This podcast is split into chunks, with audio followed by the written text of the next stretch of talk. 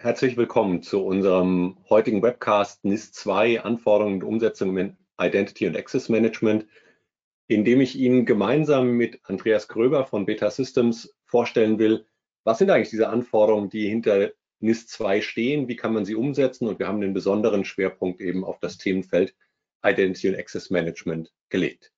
Andreas Gröber verantwortet bei Beta Systems als Product Director die Entwicklung der IAM-Lösungen der Beta Systems und warum wir gemeinsam glauben, dass das für Sie relevant ist, werden wir Ihnen im Laufe dieses Webcasts heute vorstellen.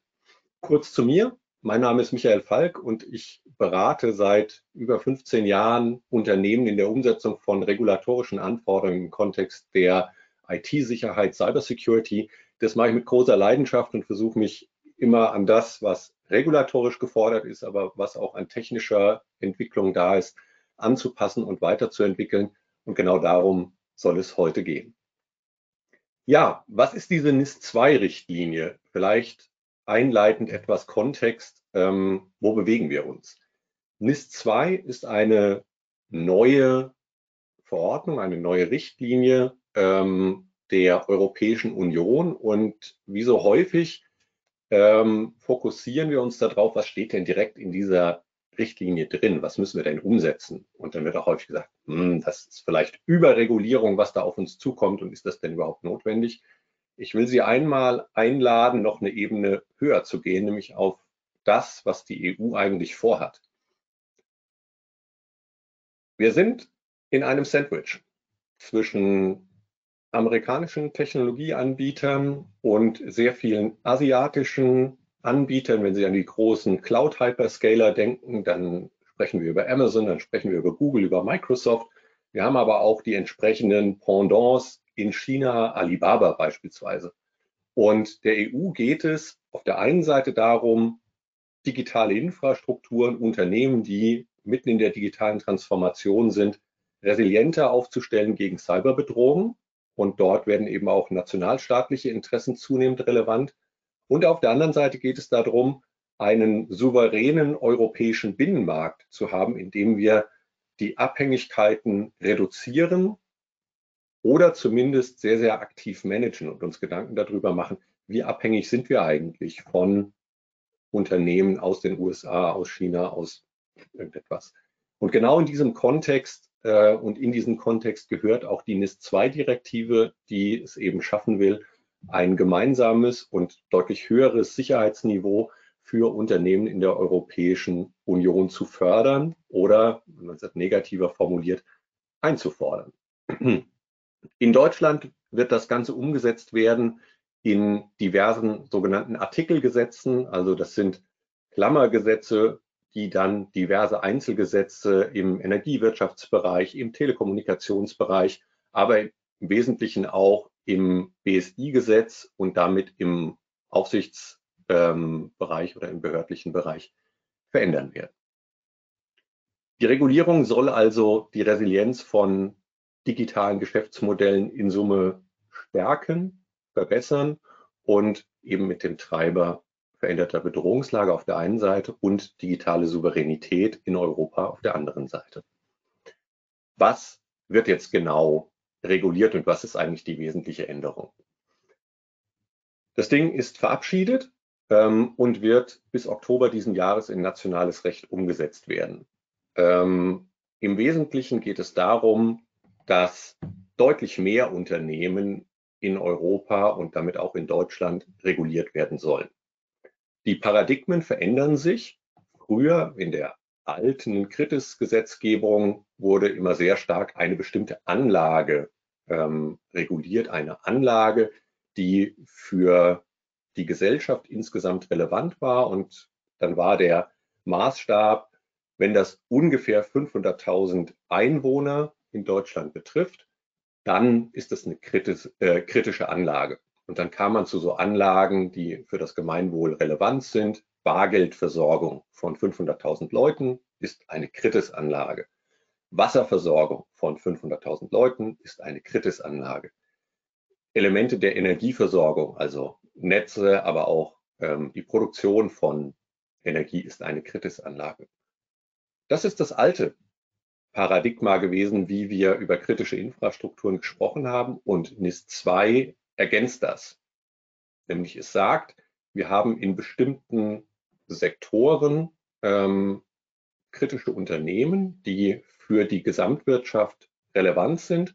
Und wenn die bestimmte Schwellwerte überschreiten, in diese Sektoren reinfallen, dann werden die zukünftig reguliert und Sie können sich als erste Schätzung mitnehmen, die, das BSI und das BMI gehen davon aus, dass ungefähr das Fünffache der Unternehmen oder die fünffache Anzahl von Unternehmen zukünftig reguliert werden im Vergleich zur alten Regulierung. Und man spricht von Größenordnungen von ungefähr 29.000 Unternehmen in Deutschland, die unter NIS 2 fallen werden. Wenn Sie als Unternehmen jetzt bewerten wollen, bin ich betroffen, ja oder nein, kann ich Ihnen dieses etwas vereinfachte Schema hier mitgeben. Also Prüfschritte relativ einfach. Bin ich in der EU tätig? Gehöre ich zu den betroffenen Sektoren? Welche Art der Einrichtung bin ich? Da kommen diese Größenklassen ähm, dazu. Erfülle ich die Schwellwerte? Und dann gibt es noch einige Ausnahmen. Ähm, Ausnahmen hört sich jetzt so an, als gäbe es Unternehmen, die als Ausnahme dann doch nicht reguliert werden. Ähm, das ist hier aber tatsächlich anders gemeint, sondern es gibt Ausnahmen von Unternehmen, die ganz unabhängig von ihrer Größe immer in den Anwendungsbereich von NIS 2 fallen.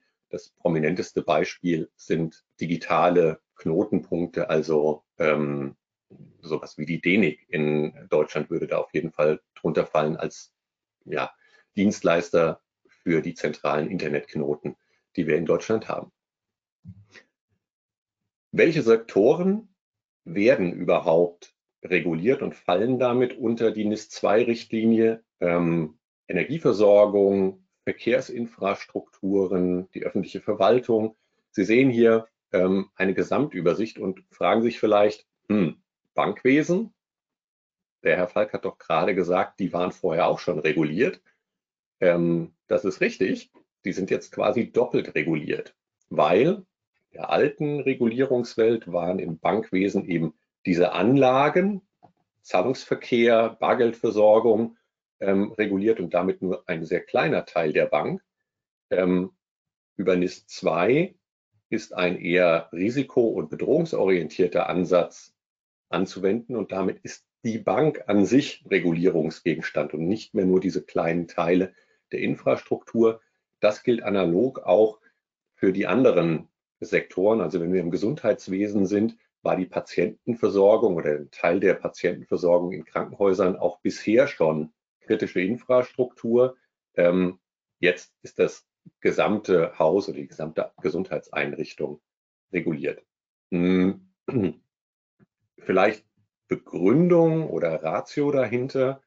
Ähm, die alte Regulierung hat dazu geführt, dass man Silos gebildet hat und gesagt hat, dieser enge Bereich hier, der muss besonders geschützt werden. Und die Realität hat uns leider gezeigt, dass ein Schutz eines einzelnen Bereiches nicht dazu geführt hat, dass die Versorgung aufrechterhalten werden konnte oder nur in sehr eingeschränktem Maße aufrechterhalten konnte. Weil das, was tatsächlich angegriffen wird, sind die breiteren Infrastrukturkomponenten, die vielleicht in den unterschiedlichen Sektoren komplett ähnlich sind. Also da werden Authentifizierungsinstanzen und Domain Controller angegriffen, da werden Identity and Access Management Systeme, sowas wie Active Directory, LDAP und Co. angegriffen. Da werden einfach Dateisysteme verschlüsselt und angegriffen. Und dann kann man sich am Ende schon fragen, hm, dieser enge Fokus auf einen Anlagenbegriff, ähm, ist der eigentlich noch adäquat, ja oder nein? Und die Regulierung hat uns die Antwort vorweggenommen. Es ist nicht mehr adäquat, sondern man muss auf die Gesamtinfrastruktur gucken. Was ist jetzt Inhalt des deutschen NIS 2 Umsetzungsgesetzes und was ist eigentlich alles umzusetzen? Dann sehen Sie hier einen sehr umfassenden Überblick, ähm, durch den ich Sie kurz führen möchte.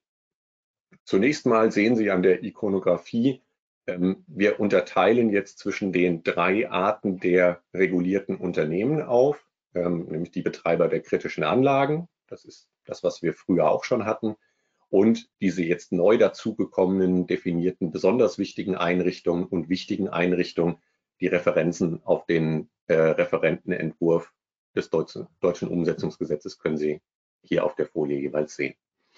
Und dann gibt es einen bunten Blumenstrauß von Maßnahmen. Ähm, einige sind eher administrativ, sowas wie die Registrierungspflichten. Ähm, die Kommunikationspflichten, die sind tatsächlich kein reines Paperwork, sondern dahinter müssen Prozesse stehen. Erhebliche Sicherheitsvorfälle sind an das BSI zu melden und es gibt auch eine Pflicht zur Zusammenarbeit mit den Aufsichtsbehörden in der Aufklärung und gegebenenfalls dann in der deutschen und am Ende in der europäischen Zusammenarbeit mit den Aufsichtsbehörden und mit anderen Unternehmen der Branche bei solchen Sicherheitsvorfällen dann auch ähm, zusammenzuwirken. Es gibt ein nach wie vor zusätzliche Anforderungen für die Unternehmen und Betreiber von kritischen Infrastrukturen. Das ist in Paragraphen 39 geregelt. Heute wollen wir uns fokussieren auf die grundlegenden Risikomanagementmaßnahmen, also ein Set von Good oder Better Practices, die zum Mitigieren von Cybersecurity-Bedrohungen insgesamt akzeptiert sind. Und Sie sehen hier, das ist geregelt über den Paragraph 30 und gilt in Summe für die Anlagenbetreiber und für die Unternehmen, die besonders wichtige Einrichtungen und wichtige Einrichtungen sind. Risikomanagement steht da also und jetzt wird es wie immer juristisch etwas interpretationsbedürftig. Nämlich der Jurist neigt ja nicht dazu zu sagen, IT-mäßig 0 oder 1, sondern jetzt findet man bestes Juristendeutsch, die sagen, geeignete und verhältnismäßige technische und organisatorische Maßnahmen, die die Risiken für die Sicherheit der erbrachten Dienste beherrschen können. Und als Bewertungskriterien kann man auf etablierte Standards zurückgreifen. Man sollte die Umsetzungskosten und die bestehenden Risiken im Hinterkopf haben. Also im Kern ist das Risikomanagement. Und im dritten Absatz, den Sie hier sehen, die Maßnahmen zum Risikomanagement, die besonders wichtige Einrichtungen ergreifen müssen, werden umfangreicher sein als die Maßnahmen, die wesentliche Einrichtungen ergreifen müssen. Vielmehr sagt uns die Regulierung hier an dieser Stelle nicht, äh, sondern verweist auf allgemeines Risikomanagement und genau das müssen Sie dann noch umsetzen. Ähm, interessant und wichtig ist noch der Nachsatz, die Geschäftsleitung ist verpflichtet, diese Risikomanagementmaßnahmen zu billigen und zu überwachen. Und damit kommen wir schon an den Punkt, wo wir sehen, hm, das ist erstens jetzt in Richtung Organe einer Gesellschaft eine wesentliche Veränderung für viele Unternehmen, also diese Organverpflichtung und damit auch korrespondierende Haftung. Und zu billigen und zu überwachen bedeutet, einen gewissen Reifegrad in der Organisation zu verankern. Ich bin von Hause aus Kaufmann und Betriebswirt ähm, und unsere Controlling-Professorin hat immer gesagt, if you can't measure it, you can't control it oder you can't manage it. Und genau das fordert NIS 2 jetzt hier bezogen auf Risikomanagement in Cybersecurity. Ähm, die Maßnahmen müssen überwachbar sein und das führt dazu, wenn Sie in so einer Reifegrad-Logik denken, Sie brauchen eigentlich einen Reifegrad 4 in allen Maßnahmen, also ein wirklich kontrollierter, gesteuerter Prozess, aus dem hinten KPIs rausfallen. Ja, und dann kommen wir schon in den Kern und in eine Maßnahmenkategorie, nämlich das Thema Identity and Access Management. Und das ist kein neues Thema. Also über Identity and Access Management rede ich schon 15 Jahre, mein gesamtes Berufsleben. Und NIS 2 im Umsetzungsgesetz sagt, hm, bewertet doch bitte mal eure Risiken, jetzt im Kontext von Identity und Access Management. Guckt mal, sind die Maßnahmen, die ihr da getroffen habt, zur Steuerung von Benutzern und deren Berechtigungen adäquat? Was habt ihr für Konzepte für die Zugriffskontrolle und das Management von Anlagen, also Sie merken das schon, geht hier nicht nur um so Backend-Systeme und vielleicht die Steuerung von Zugriffen auf Outlook oder äh, irgendwelche Dateisysteme, sondern es geht durchaus auch bis in die industriell, industrielle Produktion. Und das Ganze vor dem Hintergrund Management, Verantwortung soll durch das Management gesteuert werden, soll durch das Management bewertet und am Ende auch gebilligt werden. Und über alle diese Verfahren soll es auch noch Nachweise geben und das Ganze soll messbar, qualitativ gemanagt werden. Ja, und dann ist es fast schon offensichtlich, das werden wir nicht mit äh, Laufzetteln und irgendwie papierbasierten ähm, Abläufen und Prozessen machen, sondern da schreit es schon fast nach einer Tool-Unterstützung. Und genau hier übergebe ich an Andreas, der einmal zeigt, was modernes Identity Access Management bedeutet, wie man das umsetzt und wie man das auch ganz konkret mit den Lösungen von Beta Systems umsetzen kann. Ja, vielen Dank, Michael. Ähm, ja, im Zusammenhang mit NIS 2, wie gerade schon gehört, wird da immer wieder IRM erwähnt und deswegen habe ich hier mal ein Bild mitgebracht, wie es äh, so in einer äh, klassischen Situation beim Kunden aussieht oder bei vielen Kunden. Ja, also man hat ein Firmennetzwerk, da laufen On-Premise-Applikationen, hier beispielhaft dargestellt, ein SAP HANA, ein Exchange, ein GitLab, Sugar CRM, vielleicht Oracle, SharePoint, Active Directory. Das ist das Firmennetzwerk. Dann äh, ist das Firmennetzwerk sollte natürlich geschützt sein durch Firewalls, durch Backups, Intrusion Detection Tools, äh, Multifactor Authentication sollte überall aktiviert sein. Die Mitarbeiter sollten trainiert sein auf Security, man macht Audits und wenn dann doch mal was passiert, hat man einen Incident Response Plan.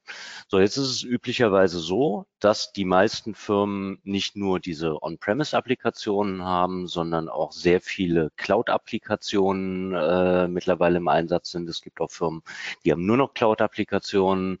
Und äh, hier sehen wir dann SuccessFactors, Salesforce, Jira, äh, Confluence, Workday, AWS, Azure ServiceNow, also auch so typische Kandidaten, die sehr oft verwendet werden.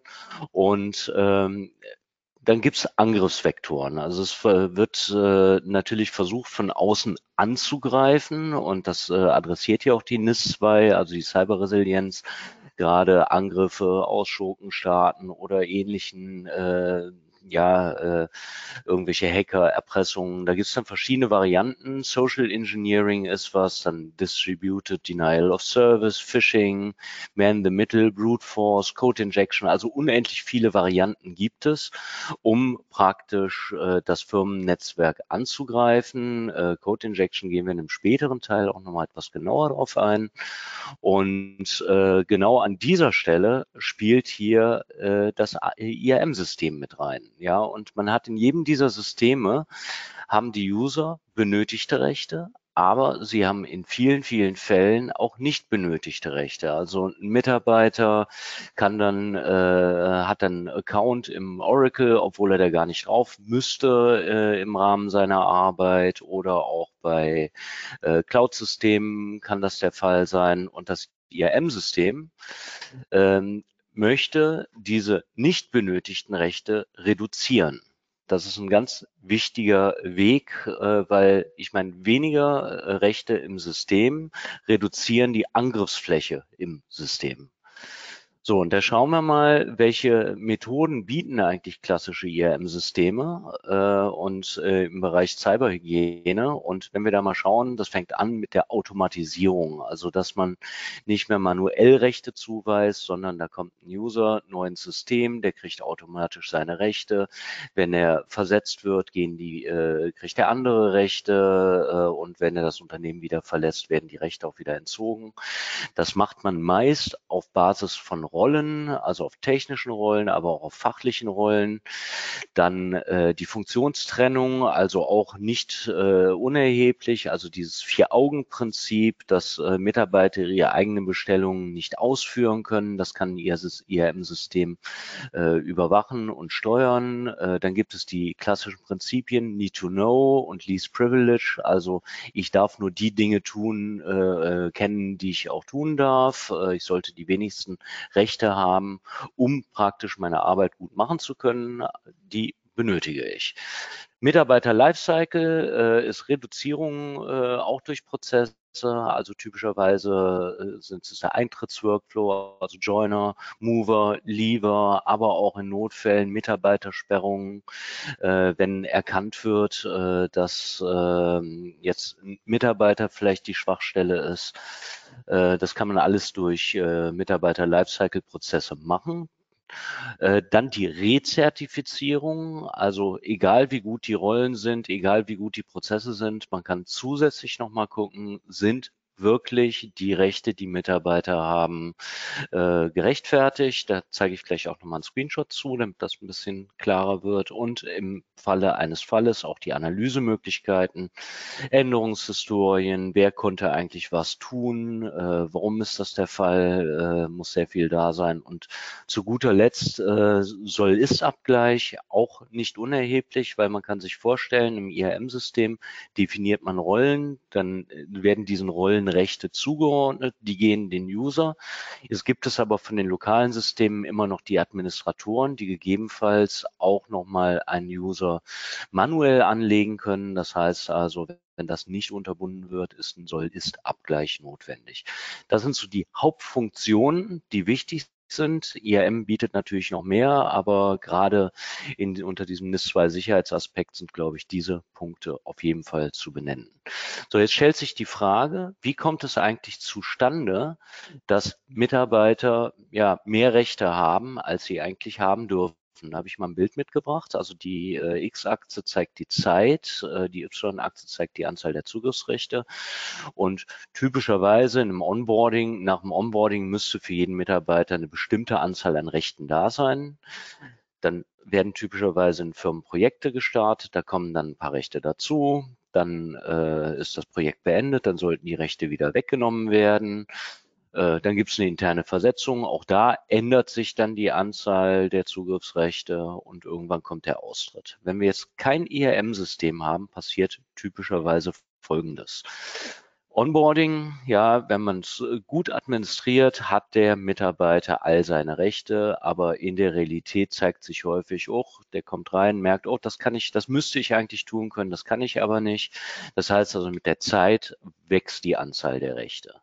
Wenn dann ein Projekt startet, äh, Entschuldigung, ähm, ja, kommen neue Rechte dazu. Wenn das Projekt beendet ist, sieht man, sollten die Rechte wieder weggenommen werden. Das passiert oftmals nicht. Äh, deswegen sagen wir auch immer, äh, typischerweise, wenn jemand viele Versetzungen hat, so ein Azubi ist meistens der Mensch, der die meisten Rechte hat, weil meistens vergessen wird, die wieder wegzunehmen. Also auf jeden Fall nach einem Projekt sollten die wieder weggenommen werden.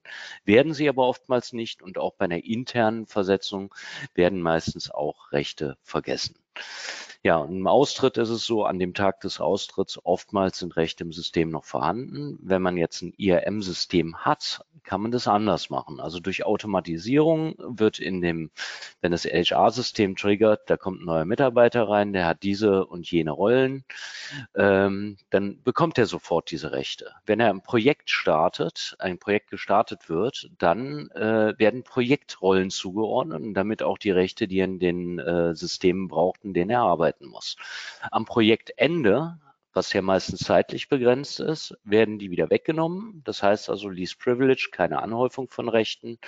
Und bei einer internen Versetzung, das können mal mehr oder mal weniger werden, äh, hat man wieder die Automatisierung und beim Austritt ja umgehender Entzug von Zugangsrechten. Das heißt also, durch das IRM-System kann man die Rechte minimal halten.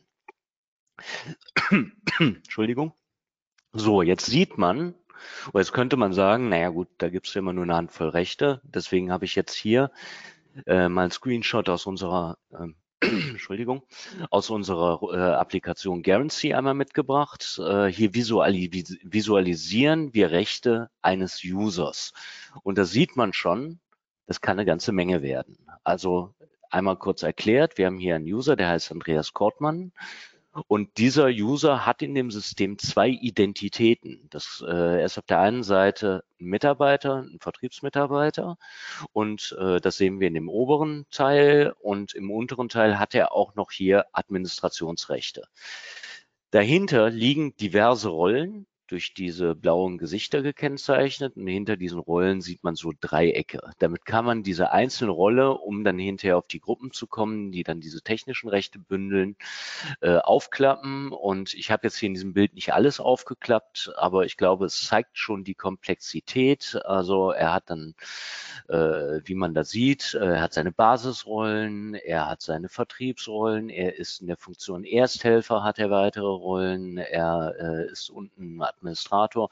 Das heißt also ein sehr, sehr komplexes System ähm, in mittleren bis großen Firmen. Und äh, ja, da kann natürlich, äh, wenn der die Aufgabe verändert, eine Menge verwessen werden. Also unser System unterstützt Sie hier in der Visualisierung der Situation. Ähm, es gibt dann noch ähm, ich habe hier dann noch ein zweites Bild. Äh, auch nicht un... Jetzt ist er gesprungen. Moment. So, auch nicht unwichtig, wenn ich mir jetzt Rollen angucke. Ähm, also ich habe hier die Rolle GP Admin heißt die. Äh, schon vom Namen her kann man erkennen, das ist eine Administrationsrolle. Und hier kann ich dann auch nachschauen, ja, wer hat die denn eigentlich? Wie verteilt die sich ja in der Rollenstatistik? Und dann sehen wir schon, okay, Jobfunktionen auf der rechten Seite sieht man den äh, Administrator. Zehn Administratoren haben diese Rolle. Ein freier Versicherungsmakler hat diese Rolle. Ein Administrator des IAM-Systems hat diese Rolle. Ja, dann kann man schon sich denken, okay, warum braucht der freie Versicherungsmakler die? Kann dann auf der linken Seite aber auch gucken, wie die Leute sich verteilen und sehen dann auch freier Versicherungsmakler A in der Rolle, äh, in der Organisationszeit Casualty Sales. Da sollte man mal reingucken. Ja, sollte man mal reingucken, warum es die Rolle so verteilt.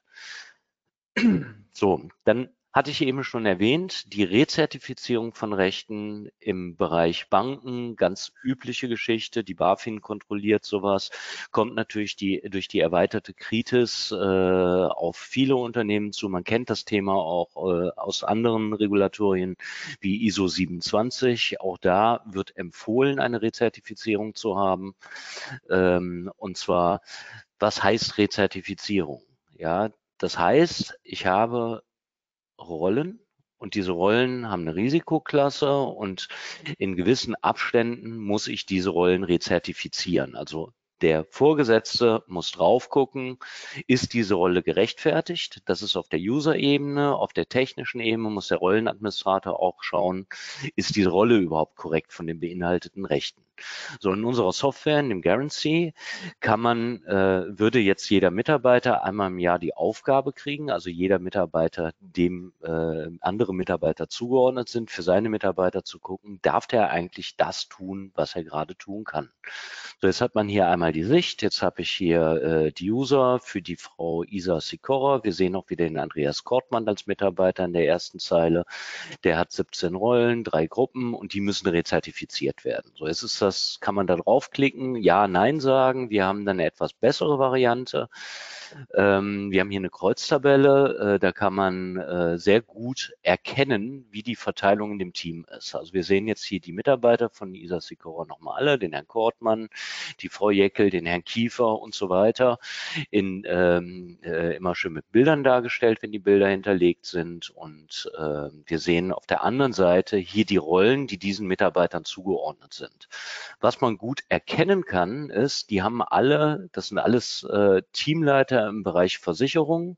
Man sieht, okay, die haben alle hier die gleichen Rechte. Okay, der Herr Jakob hat ein wenig weniger, aber der Herr Kortmann hat hier eine Rolle, die die anderen nicht haben. Das ist jetzt Schadenssupervisor, Region. Da müssen wir jetzt mal nachdenken. Braucht er das wirklich? Ich als Rezertifizierer entscheide mich jetzt, nein, der sollte die nicht haben. Die anderen Rollen sind alle gerechtfertigt. Hier haben wir noch vom System in der Automatisierung zugeordnete Rollen. Die äh, kann man natürlich dann nicht nochmal neu rezertifizieren, weil die werden automatisch vom System gegeben. Und äh, ja, wenn diese Rezertifizierung abgeschlossen ist, dann passiert Folgendes. Danach hat der Herr Kortmann einen Rollenentzug und kann dann auf diese Rolle nicht mehr zugreifen. Und wir haben damit einen guten Schritt für die äh, Hygiene in Rechten getan. So, weiteres großes Thema im Bereich äh, Identity Access Management ist äh, das Thema Authentifizierung. Äh, da gibt es die typischerweise die, die Basic Authentication, User Authentication oder auch die Authentication, die von den Systemen, die angeschlossen sind, bereitgestellt werden. Also wir reden hier typischerweise von On-Premise, von Cloud-Applikationen, aber auch von Mobile-Applikationen. Kann man machen, wenn diese Systeme alles bereitstellen, was man braucht. Typischerweise ist es aber spannender, wenn man sagt, ich führe ein Single Sign-On-System ein äh, mit den entsprechenden auch äh, empfohlenen Maßnahmen, überall Multifaktor-Authentifizierung, Access Security, One-Time-Passwörter, Session Management und so weiter und so fort. Die Authentifizierung ist normalerweise nicht Teil eines klassischen IAM-Systems. Äh, wir lösen das über verschiedene Wege, also entweder schließen wir Windows Kerberos oder auch mittlerweile ist es enthalten in äh, Azure Entra oder Entra ID heißt es mittlerweile, dass äh, unsere Kunden die Möglichkeiten haben, das Single Sign-On mit unserem System zu kombinieren. Oder auf der zweiten Seite haben wir noch ein Best Practice, das ist Keycloak basiert, dass wir sagen können, dass äh, eine Authentifizierungslösung auf jeden Fall mit MFA und den ganzen Features äh, innerhalb eines äh, IAM-Systems integriert sein sollte. Also es ist klar empfohlen, dass natürlich jede Applikation über mehrere Faktoren äh, geschützt sein sollte. Gut, das erstmal zu IAM. Gebe ich wieder zu dir rüber, Michael. Ja, vielen Dank für den Einblick und nicht nur meine Controlling-Professorin wäre jetzt stolz auf dich, äh, weil hoffentlich haben Sie alle gesehen, wie das Tool Prozesse nachvollziehbar macht und natürlich daraus dann auch die Möglichkeit, Reportings zu generieren, ähm, gegeben ist. Und der zweite Aspekt, ähm, mein Doktorvater wäre auch stolz auf dich, ähm, weil das eben robuste Prozesse sind, in denen wir dann das Thema Security und hier vor allen Dingen den Schwerpunkt ähm, Identity und Access Management abbilden. Wir haben am Anfang nicht so viel dazu gesagt, warum macht jetzt KPMG gerade einen Webcast mit Beta Systems? Ähm, und bisher könnten Sie vielleicht auch noch sagen, naja, IAM-Lösungen, ähm, da hat Beta Systems eine gute und äh, in der Wetten das Manier von Thomas Gottschalk müsste ich jetzt sagen, es gibt nicht nur Haribo, sondern auch Katjes und äh, diverse andere Anbieter. Ähm, ich habe aber einleitend gesagt, ähm, das hat was mit europäischer Digitalstrategie und digitaler Souveränität zu tun. Ähm, Beta Systems ist ein europäischer Anbieter und NIS 2 fordert von allen Unternehmen auch, dass sie sich Gedanken darüber machen, wie eigentlich ihre Risiken in der digitalen Supply Chain aussehen. Das heißt, wer beeinflusst denn meine digitalen Tool-Anbieter? Unter welcher Jurisdiktion agieren die, welche Durch, äh, Durchgriffsrechte von Regierungen und Nationalstaaten gibt es eventuell. Und das ist etwas, was zuletzt ja im Kontext nationalstaatlicher Konflikte sehr intensiv diskutiert wurde, mal auf einer technischen Ebene ähm, und eher einer global-politischen Ebene. Also was machen wir im Umgang mit diesen ganzen Tech-Giganten, Amazon, Google, Alibaba, Tencent und so weiter, auf einer Ebene, die sehr, sehr konkret war und mittlerweile auch häufig als Huawei-Paragraph diskutiert wurde, nämlich die Frage, wollen wir in unsere zukünftigen Mobilfunknetze wesentliche Komponenten von einem chinesischen Konzern einbauen?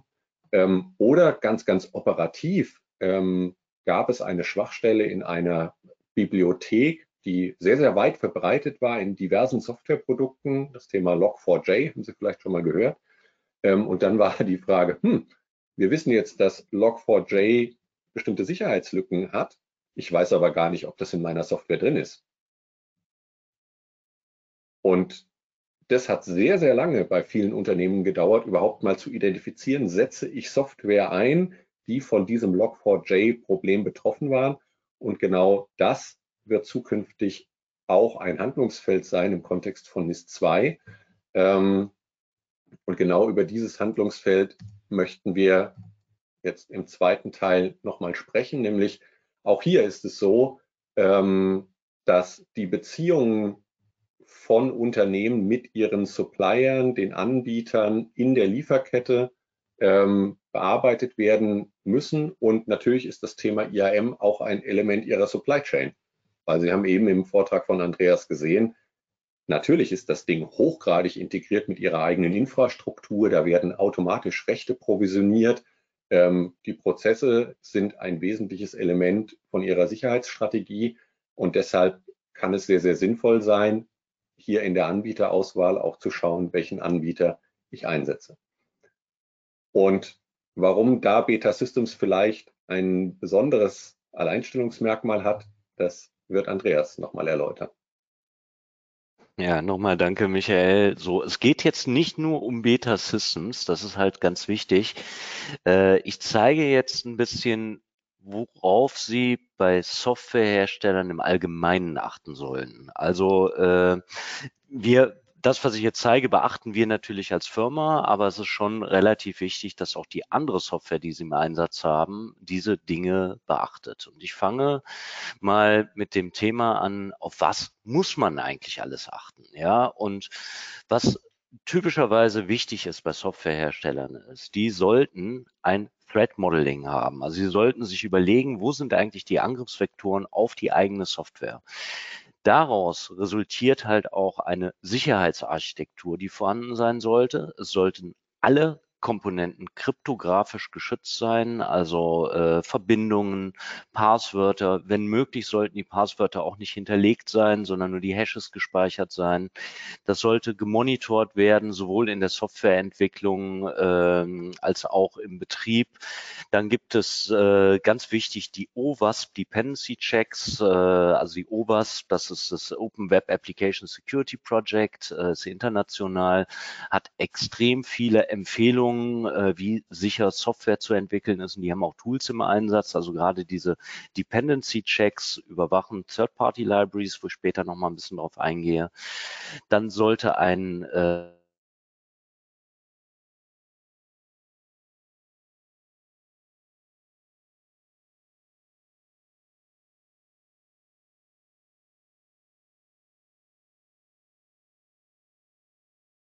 ähm, erhalten. Code Reviews sollten geplant sein. Die Hersteller sollten sich extern Penetration testen lassen.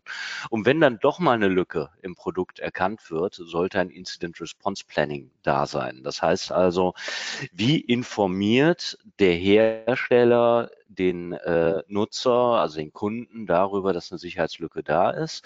Das sollte er erstmal tunlichst nicht tun, bis die gefixt ist, weil in dem Moment, wo sie informiert wird. In dem Moment wird aus einer äh, Kritikalität low sofort ein High, weil die Lücke bekannt ist. Äh, dementsprechend sollte, sobald der Fix vorhanden ist, sofort informiert sein, dass der Kunde ist. Da ist ein Fix, sollte entsprechend aktualisiert werden. Ja, Secure Coding Practices äh, logisch auch vorhanden. Ich habe jetzt einen hier ein bisschen orange äh, hervorgehoben. Das ist die Software Bill of Materials. Das ist relativ neu. Äh, das hat der Michael gerade eben auch schon erwähnt.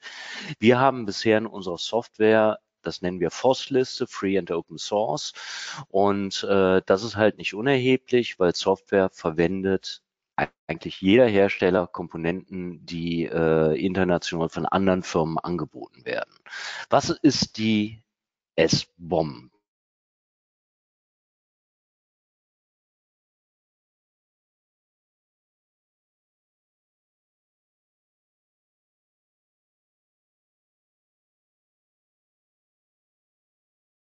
Vegetarier bin oder Veganer bin und so weiter. Ich kann nachgucken, ist da irgendwie ein tierisches Produkt drin, ist da ein Produkt drin, gegen das ich allergisch bin, ist da was, was unsicher ist drin. Und das Gegenstück von dieser Lebensmittelliste ist entsprechend ähm, die S-Bomb. Und die S-Bomb ist genau diese Liste der Komponenten, die in einer Software verwendet werden. So, und jetzt nehmen wir mal unser Produkt Guarantee. Wir verwenden da äh, Scala als Programmiersprache. Wir nutzen ein Tool für JSON-Generierung, Spring, Spring Boot äh, sind typische Sachen, die da drin sind. Also wie jeder Hersteller, andere Hersteller auch. Wir nutzen einiges an Third-Party-Komponenten. Eine ist da unten auch aufgeführt und zwar das ist Log4j. Und haben wir eben schon mal drüber gesprochen. Und äh, wenn wir mal schauen, wenn man diese Liste hat, dann kann man, weiß man auch, was kritisch ist. So, wir schauen mal weiter. Was passiert eigentlich, wenn man diese Inhalte nicht kennt? Ja, dann kann man sich Schwachstellen in der Sicherheit einfangen ganz klar, äh, weil wenn eine Third-Party-Library eine Sicherheitslücke drin hat und der Softwarehersteller verwendet diese Third-Party-Library, hat er gleichzeitig diese Schwachstelle auch in seiner Software. Dann Diebstahl geistigen Eigentums, auch nicht unwichtig. Was werden eigentlich für Third-Party-Komponenten verwendet? Äh, es kann halt passieren, dass der eine oder andere Softwarehersteller was verwendet, was unter Lizenzschutz steht. Und äh, das sollte vermieden werden. Datenschutzbestimmungen. Was ist, wenn eine Third-Party-Komponente irgendwo hin kommuniziert oder auch die Software selber irgendwo hin kommuniziert. Also manche Staaten schreiben es tatsächlich vor, äh, dass praktisch äh, eine Backdoor für irgendwelche Geheimdienste integriert sein soll, damit man da mal nachgucken kann, wenn wirklich was passiert. Und damit verstößt man klar gegen die DSGVO. Ja, wenn man sowas drin hat, sollte man also auch wissen, gibt es da Komponenten, die da drin liegen, oder macht der Softwarehersteller sowas selber oder muss er das tun? Ganz wichtig. Und wenn es dann dazu kommt, dass es zu einem Security-Issue deswegen kommt, ja, im Zweifelsfalle Vertrauensverlust beim Kunden, Störung des Betriebsablaufs, weil eventuell die Software abgeschaltet werden muss, äh, finanzielle Folgen durch Ausfälle, äh, Malware oder Manipulationen können stattfinden. Da gehe ich da nochmal dieses Thema Code Injection, was ich am Anfang ähm, äh, aufgeführt hatte. Da gab es halt auch einen äh, ganz großen Fall in den USA vor ein paar Jahren, wo praktisch der Hacker sich bei einem Hersteller eingehackt hat und äh, praktisch die Backdoor im Produkt eingebaut hat. Sowas kann man sich einfangen und äh, wenn das natürlich dann äh, ja Thema wird, äh, gerade bei Log4j wurden ziemlich viele Firmen namentlich genannt. Das ist dann vielleicht auch ein bisschen Rufschädigung und man hält sich nicht an Gesetze. Und äh, ja, die Haftung kann auch greifen. So, und genau aus diesem Grund wurde diese Free and Open Source Thematik auch von der BSI in der TR 03183 festgeschrieben. Ja, das äh, zahlt auch auf NIS ein, dass Softwarehersteller jetzt in den nächsten Jahren auf jeden Fall all diese SBOM haben müssen. Also wir als Hersteller werden sie im nächsten Major Release auch drin haben, als Nachfolger unserer FOST-Liste.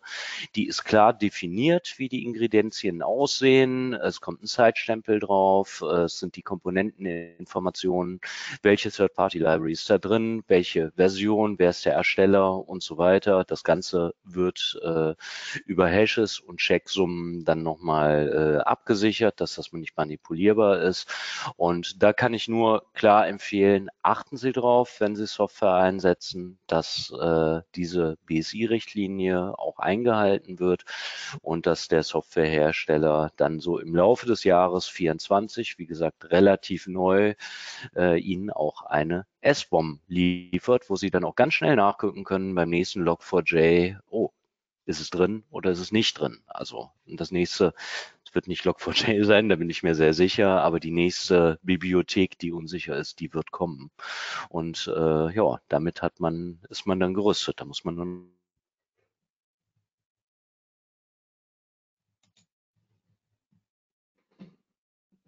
Ja, Andreas, vielen Dank ähm, für die Ausführungen zur S-Bomb. Ähm, Lothar Matthäus hätte jetzt wahrscheinlich gesagt, again what learned. Also sehr, sehr spannendes Thema und natürlich auch eine ganz neue Qualität von Supply Chain Risiken und Risikomitigation. Ähm, wenn man auf die Umsetzungsaufgaben von NIS 2 schaut, dann denkt man häufig, ja, Lieferkettenrisiken, was soll das schon sein? Das ist irgendwie so eine Lieferantenrisikobewertung und dann sagt man mittleres Risiko, hohes Risiko oder man schaut sich die Abhängigkeiten von den ja, Teilen der Lieferkette an, insbesondere von den digitalen äh, Elementen der Lieferkette. Aber hier sieht man sehr, sehr schön, ähm, auf der einen Seite wird von den Lieferanten innerhalb der Lieferkette eine hohe Transparenz gefordert und das spielt aber zusammen mit den Meldepflichten und den Elementen der Zusammenarbeit in der europäischen Digitalstrategie dann auch gemeinsam zu überlegen, was machen wir denn beim nächsten Log4j und liebes Unternehmen X, habt ihr das Thema in eurer S-Bomb drin, ähm, um dann gemeinsam zu überlegen, wie man das mitigieren kann. Ich bin auf der Zielgeraden schon für den heutigen Webcast und erinnere Sie gerne nochmal dran, dass Sie uns Fragen stellen können, auf die wir gerne gleich noch eingehen werden. Die ersten Fragen sind auch schon da. Als Zusammenfassung, was ist NIS 2 eigentlich und was ist die Aufgabe ähm, für Sie? Sicherlich Risikomanagement, also Umsetzung von risikominimierenden Maßnahmen, eine strukturierte Beschäftigung damit, welche Bedrohungen aus dem Cyberraum sehen wir eigentlich, mit welchen sind wir konfrontiert und wie gut sind wir da aufgestellt. Und Identity and Access Management robustes Berechtigungsmanagement ist da aus unserer Sicht eine ganz wesentliche Komponente. Oder andersrum formuliert, wenn das Identity and Access Management nicht gut funktioniert als Grundlage, dann werden Sie in ganz vielen anderen Security-Domänen wie Security-Überwachung, Monitoring, Incident Response sehr ineffizient sein, weil Sie sich immer die Frage stellen, ja Mensch, war das denn jetzt ein berechtigter Zugriff oder nicht? Und deswegen gehört für uns Identity and Access Management immer zum stabilen Fundament einer jeden Security-Strategie. Auf die Zusammenarbeit mit Behörden und anderen Wirtschaftsteilnehmern sollten Sie sich vorbereiten.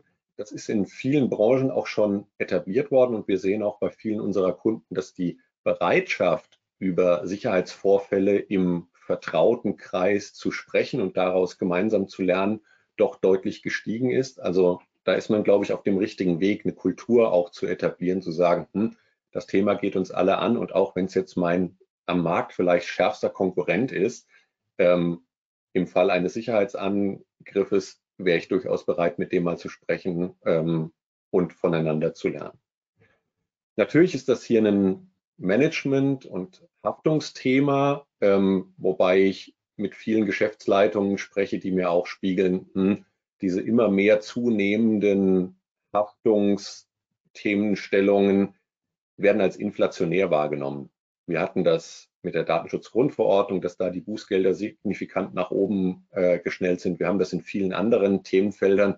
Ähm, das heißt, ich bin Überzeugungstäter im Bereich Security äh, Management und Security Risikomanagement. Ich tendiere deswegen nicht so dazu, über Haftungsthemen NIS 2 zu argumentieren, sondern eher über den Inhalt und über das tatsächliche Risiko, was viele Unternehmen an der Stelle haben. Und damit gehen wir in den angekündigten und versprochenen QA-Teil rein. Und ich freue mich, dass die ersten Fragen hier schon reingekommen sind, ähm, die sich momentan vor allen Dingen auf ähm, NIS 2 und das Gesetz beziehen. Ich gehe mal auf die erste ein. Ähm, da ist eine Frage zur Größe des Unternehmens. Ist es anwendbar, wenn man mehr als 10 Millionen Euro Umsatz und mehr als 50 Mitarbeiter hat? Ja. Ähm, und der zweite Teil, wie wird das Unternehmen definiert? Rechtliche Einheit oder Konzern? Diese zweite Teilfrage hm, ist total spannend, weil ähm, die Interpretation im Gesetz gibt es de facto nicht. Also da steht nicht drin, wie man mit Konzernverbünden umgehen muss, insbesondere wenn ein Unternehmen vielleicht ganz diversifiziert ist und viele unterschiedliche Unternehmensbereiche hat, die auch anderen Branchen zuzuordnen sind. Ähm, wir gehen momentan davon aus, dass hier ein funktionaler Unternehmensbegriff anzuwenden ist, so ähnlich wie auch im Kartellrecht. Das heißt, die Rechtsgestaltung ähm, ist unerheblich für die finale Bewertung und das Aufsummieren von Umsatz und Mitarbeitergrößen, sondern ist tatsächlich der funktionale Verbund. Ähm, wenn Sie also eine Organisation haben, die aus irgendeinem Grund eine ausgelagerte IT-Service-Gesellschaft hat, was man ja häufig sieht, ähm, und das Kerngeschäft ist Gesundheitswesen, ähm, und Sie würden jetzt beide so gestalten, dass Sie zufällig nur 49 Mitarbeiter in der Kerngeschäftseinheit haben und 49 in der IT-Service-Gesellschaft, dann gehen wir heute davon aus, ähm, dass eher der funktionale Zusammenhang ähm, relevant sein wird und dass das Unternehmen dann gesamthaft unter NIS 2 fällt. Ähm, einfach aus einer, aus einer sachlogischen Begründung. Wie gesagt, wirkliche Gesetzestexte oder Kommentierungen dazu oder Aufsichtsstatements gibt es heute noch nicht. Ähm, das ist aber der Stand der Diskussion, den wir so mitbekommen. Die zweite Frage bezieht sich auf die Regulierung der öffentlichen Verwaltung, ähm, öffentliche Verwaltung über die Bundesverwaltung hinaus. Und auch da ähm, stand der Diskussion von meiner Seite. Ähm, deutsche Gesetzgebungsverfahren funktionieren ja so, dass derjenige, der die Regulierung macht, am Ende auch die Party bezahlen muss. Ähm, formuliere das bewusst unjuristisch, weil ich kein Jurist bin. Ähm, das heißt, wenn ich ein Bundesgesetz erlasse, muss ich mir um die Umsetzungskosten der relevanten Behörden Gedanken machen und sie am Ende auch tragen. Und deshalb ist man momentan, weil wir in einem Bundesgesetzgebungsverfahren sind, noch in der Bundesverwaltung unterwegs. Natürlich ist das inhaltlich sinnvoll, sowas auch auf die relevanten Landesbehörden zu überführen, wenn wir uns über Bildungssysteme Gedanken machen, wenn wir uns über öffentliche Unter oder öffentlich finanzierte Unternehmen Gedanken machen, über Verwaltungseinrichtungen etc. pp.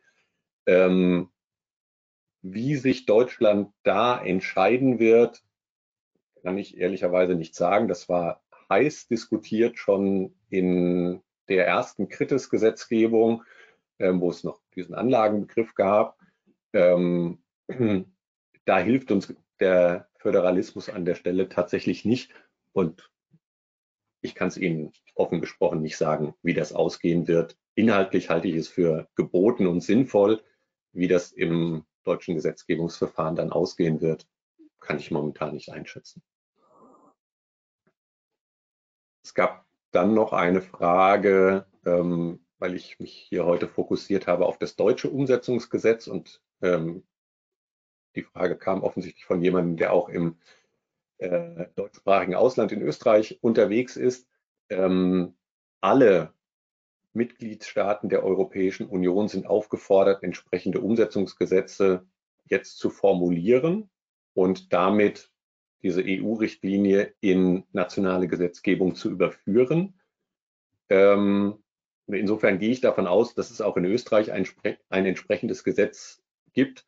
Wir haben jetzt hier die nationalstaatlichen Besonderheiten ähm, heute nicht in den Mittelpunkt gestellt. Ich habe heute Nachmittag einen Termin mit einem Kunden aus Finnland und äh, durfte einen ersten Blick auf das finnische Umsetzungsgesetz werfen. Ich habe nichts verstanden, aber ähm, diese nationalen Gesetze gibt es. Dadurch, dass es eine EU-Richtlinie ist, würde im Fall dessen, dass man in Deutschland oder in, einem, in irgendeinem anderen EU-Staat kein nationales Umsetzungsgesetz verabschiedet, würde dann die Richtlinie direkt gelten.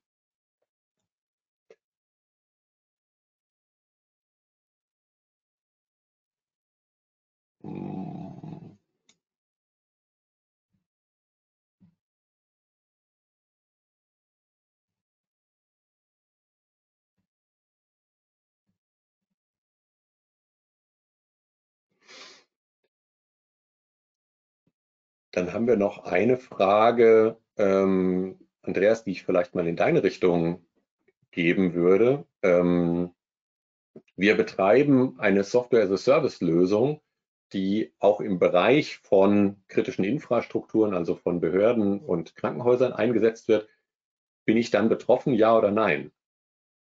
Naja, da geht es wahrscheinlich um SBOM und ähnliches. Das prüfen wir als IRM-Hersteller natürlich nicht. Äh, ich kann Ihnen nur empfehlen, dass Sie einfach mal äh, den Hersteller befragen. Macht ihr die Overchecks? Äh, zeigt uns mal die Third-Party-Liste bereitet ihr eine S-Bomb vor oder habt ihr schon eine S-Bomb, äh, dass das abgefragt wird. Aber wir, wir bieten auch eine Software an, wir überprüfen keine andere Software. Deswegen mhm. kann ich das nicht sagen. Notfalls eine Penetration-Test-Firma mal reinholen. Die kann man, ja, also die kann man natürlich als Softwarehersteller selber kaufen, die eigene Software zu testen.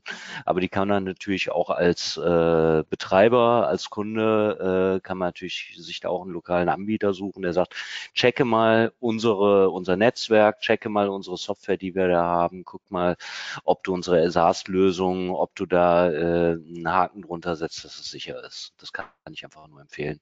Penetration Testing Firmen sind da total super für. Genau. Und so würde ich das auch einschätzen. Also egal, ob man jetzt ein reiner Softwareanbieter ist oder diese Software als Cloud-Service, also Software as a Service anbietet, ähm, sind sie dann indirekt betroffen, mindestens, ähm, weil sie Teil der Lieferkette sind und dann gelten analog ähm, die Dinge, die Andreas vorgestellt hat für, für die Software. Also ähm, Sie müssen die, sich darauf vorbereiten, dass die Nutzer, also die regulierten Unternehmen, dann bei Ihnen die Nachweise äh, für die Umsetzung der NIS-2 relevanten ähm, Dinge einfordern werden. Und insofern sind die SaaS-Anbieter zu größten Teilen ähm, eher indirekt betroffen als direkt betroffen.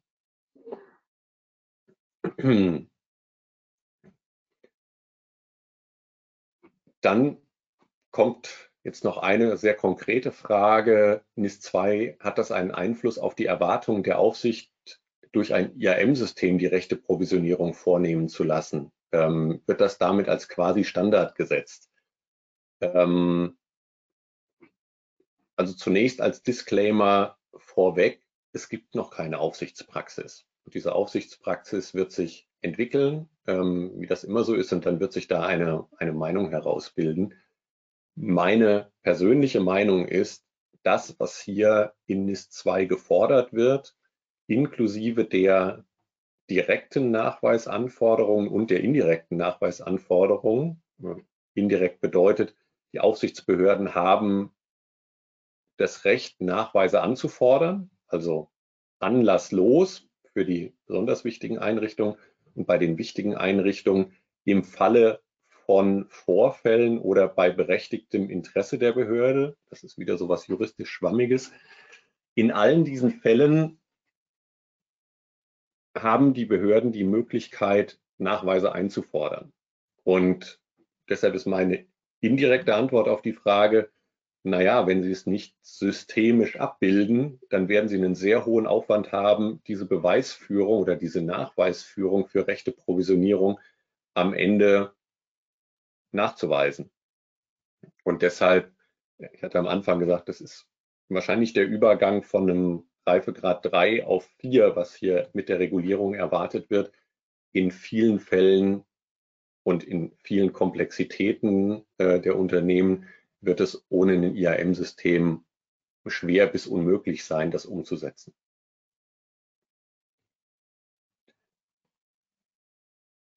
Damit sind wir am Ende des heutigen Webcasts und haben auch zeitlich eine Punktlandung gemacht. Ich bedanke mich recht herzlich für Ihr Interesse an der heutigen Session, gebe Ihnen gerne am Ende noch, schalte jetzt nicht um, unsere Kontaktdaten mit. Andreas und ich stehen Ihnen natürlich gerne auch für Fragen zur Verfügung und wir freuen uns, wenn Sie uns auf den üblichen sozialen Netzwerken eine Kontaktanfrage stellen. Sie bekommen im Nachgang von uns die Unterlagen zur Verfügung gestellt. Max hatte einleitend gesagt, wir freuen uns auch über Ihr Feedback. Also nehmen Sie sich gerne noch die fünf Minuten, um diesen Webcast zu bewerten. Und dann sage ich Ihnen allen vielen Dank für heute. Hoffe, dass wir uns in irgendeinem anderen, vielleicht auch persönlichen Format gerne mal wiedersehen und sage am Schluss, bleiben Sie sicher. Vielen Dank von KPMG und von Beta Systems. Vielen Dank.